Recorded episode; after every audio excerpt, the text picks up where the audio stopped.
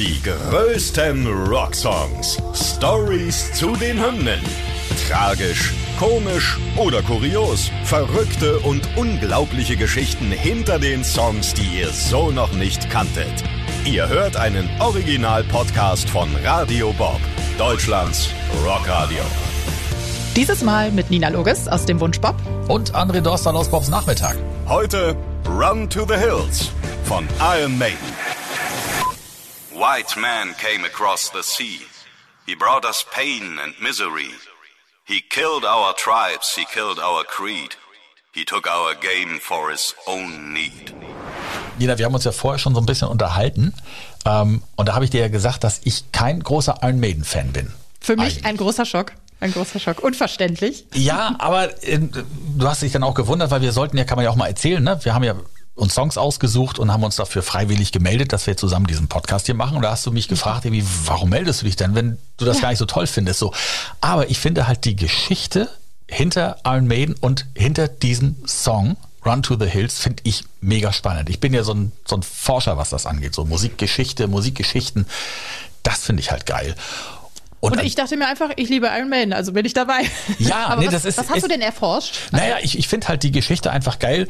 Ähm, Bruce Dickinson, ja, als, als Sänger, der ähm, 81 zu der Band kam. Das muss man sich mal vorstellen, in welcher Situation das passiert ist. Die Band gibt es seit 75. So. Die Band ist sechs Jahre fett im Geschäft, haben ein mega erfolgreiches Album, haben eine mega erfolgreiche Tour gemacht und alles. Und dann tauschen die den Sänger aus, weil es Probleme gab, wie es in Bands nun mal so ist, kommt ja in jeder guten Familie vor. So. Und dann kommt jemand von einer ganz anderen Band dazu. Und der hat jetzt wirklich die Eier zu sagen, wir machen eine neue Platte, ich schreibe da Songs für, obwohl ich das gar nicht darf. Er durfte nämlich keine Songs schreiben, weil er noch vertraglich an seine alte Band Samson gebunden war. Deswegen taucht auf der Platte auch bei den Songwriter-Credits sein Name nicht auf, aber er hat halt Songs geschrieben für die Band und hat dann auch gesagt, so machen wir das. Und hat dann auch Songs geschrieben, die inhaltliche auch, ja, wie hast du gesagt, Metal mit Metal Message. Metal mit einer Message. Ich finde es total verrückt, ja. Weil, ja. Also ich glaube, ich kenne kein anderes Beispiel dafür. Ebenso. Und, und, und das muss man sich erstmal trauen, den alten Sänger in so einer etablierten Band zu ersetzen und dann zu sagen, hier, das sind meine Songs. Und das sind jetzt keine 0815 Songs irgendwie über den Untergang der Welt und wie schlimm alles ist und, und äh, welche Frau ich liebe und was weiß ich, was so die normalen Themen sind. So. Direkt mal Kolonialisierung, warum denn nicht? So, und sowas auf die Beine zu stellen und dann kommen wir ja auch nochmal zu, dass dann auch da Kontroversen ausgelöst werden und und und. Ich finde das halt mega spannend, dass man das schafft, wirklich als neuer Sänger in so einer etablierten Band sich so aufzustellen und das so nach vorne zu treiben und dann eine Platte zu machen, die dann auch noch wieder mega erfolgreich wird. Ähm, das, ich finde, ich finde das, also Hut ab, ist eine mega Leistung. Ich finde, ich frage mich auch, was ihn da geritten hat, ganz ehrlich, erstmal darauf zu kommen. Auch die verschiedenen Perspektiven, die er einnimmt, finde ich total abgefahren. Oder die sie gemeinsam einnehmen. Er hat es ja nicht ganz allein geschrieben.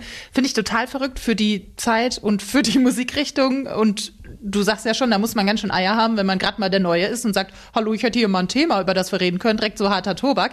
Finde ich total, total abgefahren. Ja, sagen wir mal, was es ist. Die Kolonialisierung Amerikas, ne? Genau, wie die Europäer quasi die Indianer über den Haufen gerannt haben. Es geht in dem Song äh, genau um die Cree-Indianer, die von den europäischen Kolonialisten ja äh, abgeschlachtet wurden, kann man so sagen. Sieht man ja auch im Video dazu. Ja, Du guckst so komisch. Ist Nein, ich, mir fällt eine Textpassage ein. Ne? Also die, die, die, die Frauen vergewaltigt und die Männer verbraucht, kommt Ver in, dem, in dem Text ja vor. Ich denke, damit wird wahrscheinlich umgebracht oder als Sklaven gehalten äh, ja, ja. sein. Lustigerweise gibt's aber ja in einer anderen Strophe äh, aus der Sicht der Kolonialisten, ne, dass sie sagen, die Rothäute, gegen die müssen wir uns wehren ja. und so. Das, das finde ich total äh, verrückt, wie das so hin und her geht. Und dann äh, geht's natürlich weiter in der dritten Strophe. Das kann man dann so und so sehen, ne, ob es neutral ist oder jetzt äh, eine Kritik am Vorgehen. Und, der, und, und, und was man noch dazu sagen muss, er hat sich das getraut als Brite ja. Den Amerikanern zu sagen, hier, ne, das ist, das ist unser Scheiß als Europäer, aber auch euer Scheiß, den ihr da verbrochen habt. Ähm, das kommt noch dazu. Also diesen Mut muss man haben. So. Und, und am Ende war es ja tatsächlich so, als Number of the Beast erschien. Das ist ja das Album dazu. Also die Single gab es zuerst. Das war der erste Song mit Bruce Dickinson, den man überhaupt zu hören bekam von Iron Maiden damals. Danach kam dann das Album Number of the Beast.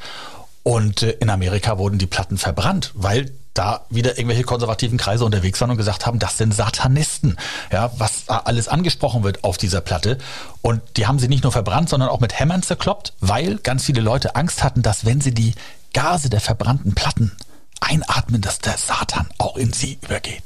Sind die Panne.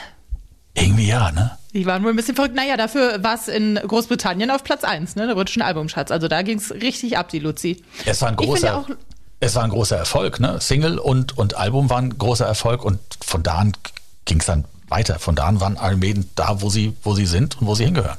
Ja, ich finde auch lustig, dass äh, trotz des harten Tobaks, der behandelt wird in den Lyrics, die Musik ja total, also für mich total reinhaut. Ich finde es richtig geil. Ich finde auch das Zitat von Steve Harris, vom Bassisten, äh, wie er sagt, ich wollte eigentlich so ein Feeling von äh, galoppierenden Pferden so schaffen. Und ich finde, ja. absolut, das trifft auf den Kopf. Das, da denke ich immer dran. Wenn ich so das Lied höre und dann ist es einfach absoluter Kracher, dass er sich das auch ernsthaft gedacht hat. Ja. Richtig witzig. Was mich aber wundert, ist, dass äh, so heute das gar nicht mehr so, dass, dass, dass man da gar nicht mehr so drüber spricht, über diese, über diese äh, textlichen, über die Inhalte der Songs, dass wirklich die Musik im Vordergrund steht, aber dass so die Texte, ja, darüber wird gar nicht so großartig äh, gesprochen, ne? Iron Maiden sind halt eine, eine Metal-Band ähm, und, und da steht die Musik im Vordergrund und wenn sie das Ding bei Konzerten spielen, diesen Song, dann gehen die alle ab und irgendwie ja, guckt da keiner auf den Text, weil der ja eigentlich ziemlich böse ist. Da kannst du ja nicht zu abfeiern. Aber die Musik steht da irgendwie viel weiter vorne und wahrscheinlich hat sich das Ganze einfach so verselbstständigt, ja, dass das so zum allgemeinen Metal-Lied gut gehört mittlerweile und der Text, ja, nehmen wir mal so mit. Ja, das stimmt. Die galoppierenden Pferde, die treiben einfach zu hart. Da kann man nicht dann an das, das ernste kann es denken. sein. Aber das kann es wirklich sein. geiler Song, muss ich selber sagen, auch wenn ich kein Fan von Iron Maiden bin. Run to the Hills von Iron Maiden. Die größten Rocksongs. Stories zu den Hymnen. Ihr wollt mehr davon? Bekommt ihr jederzeit in der MyBob-App und überall, wo es Podcasts gibt. Und die geballte Ladung an Rocksongs gibt's nonstop in den über 40 Rockstreams, in der App und auf radiobob.de. Radio Bob. Deutschlands Rockradio.